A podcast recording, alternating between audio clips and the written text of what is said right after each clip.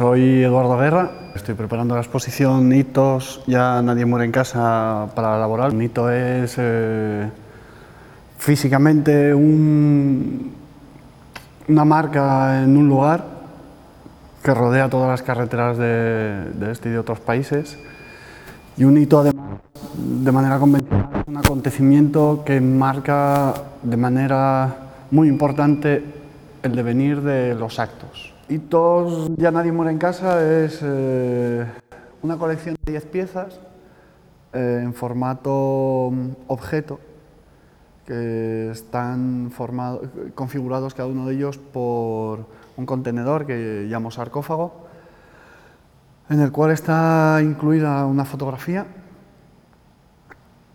y un, y un vinilo, disco, no vinilo, vinilo, vinilo, que contiene una pista de audio. Hasta ahora eh, venía trabajando de otra manera en la cual había una serie de series que se cerraban, que no había orden, que, en el cual había un claro concepto estético y un claro concepto de imagen de lo que quería construir y de lo que quería eh, contar con estas imágenes y todas entre sí eran bastante similares de, de composición, de lo que cuentan, de cómo están construidas, de cómo me enfrento a la selección de las imágenes finales y sin embargo Nadie muere en casa eh, ha sucedido de manera contraria. He elegido los lugares que quiero fotografiar eh, por una serie de, circunstancias personales, básicamente, eh, pero no había muy claro el nivel, de, de, estética, el nivel de imagen, el nivel de, representación iconográfico, cómo era, cómo quería construir las imágenes. Y he tenido que irlas descubriendo a medida que llegaba a ellas. Al fin y al cabo hay un ejercicio importante de pérdida de deambular para realizar las imágenes, hay un, espacio no determinado ni cerrado eh, en el cual me, manejo, me muevo con la cámara y con lo que quiero capturar, y en esta deambular, sabiendo qué es la idea que tengo y qué es lo que quiero comunicar, necesito encontrar la imagen. Cuando me enfrento a un trabajo nuevo, cuando quiero hacer un trabajo nuevo, siempre eh, tengo una carga, no teórica, porque no me embebo demasiado en teoría, pero sí una carga conceptual, una carga de idea, una carga de qué es lo que quiero bastante importante. Entonces siempre trato de buscar cómo definir de mejor manera los, los objetos, sean cuales sean, sean objetos escultóricos o sean fotografías planas, otro tipo de intervención. Y, entonces buscando una palabra, obviamente el título incluye la muerte, ¿no? pero no es una muerte, no es tanto, es la muerte. Entonces, para contener muerte tenemos sarcófagos. El cuerpo físico es la fotografía, está claro, ¿no? Y no entierro nada. Si los quisiera enterrar, los metería en la caja y los enterraría y eso sería la pieza, ¿no? Enterrarlos en ciertos o determinados lugares. Pero sin embargo no, no, no, es así, pero necesitaba un, necesitaba un contenedor, algo que contuviese aquello. Más que que lo guardase, que lo contuviese. Es que solo podamos, en el momento en que lo abrimos, ya aquello empieza a respirar de nuevo, porque quizás sí que hay un efecto renovador, en, un punto de, renovación o de, ruptura quizás, de, de, ruptura en, el, en muchas cosas, en mi manera de trabajar, eh, en algunas de las cosas que quiero contar, en otras de las cosas que he contado o en aquellas cosas que quiero representar.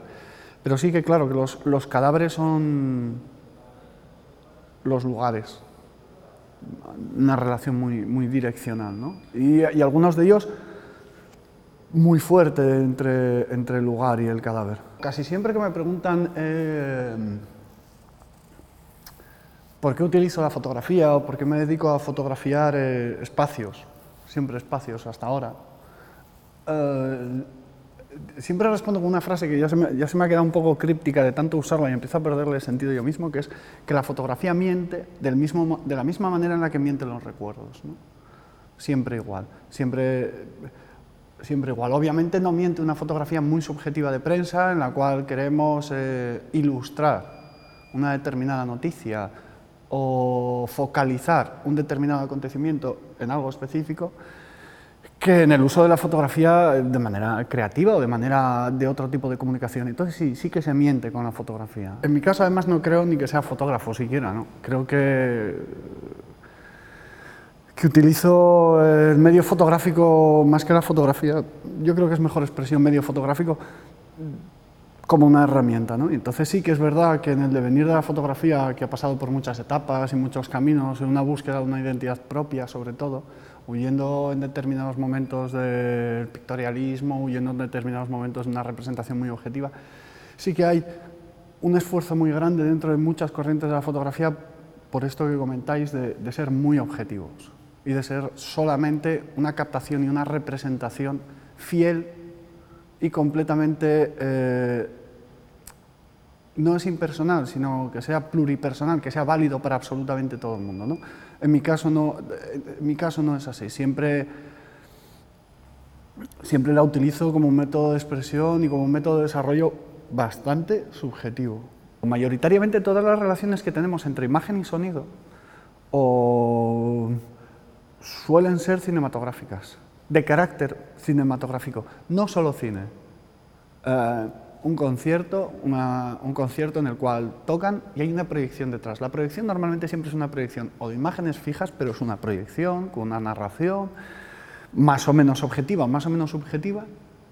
Eh, o bien cine, en el cual hay imagen y sonido asociado, o imagen sin sonido asociado, pero que eh, de manera muy visceral siempre acabamos poniéndole. Somos incapaces de ver películas sonoras sin ponerle banda sonora. No sé si al resto, a mí me sucede así. Imagen y sonido suele estar relacionado o en el cine o en la televisión, pero vamos, en los medios audiovisuales.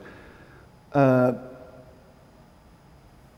y en este caso no hay imagen cinematográfica, hay una imagen fotográfica eh, una representación que se complementa con un sonido. Diez sarcófagos, diez fotografías, diez vinilos, con una pista de audio cada uno de los vinilos.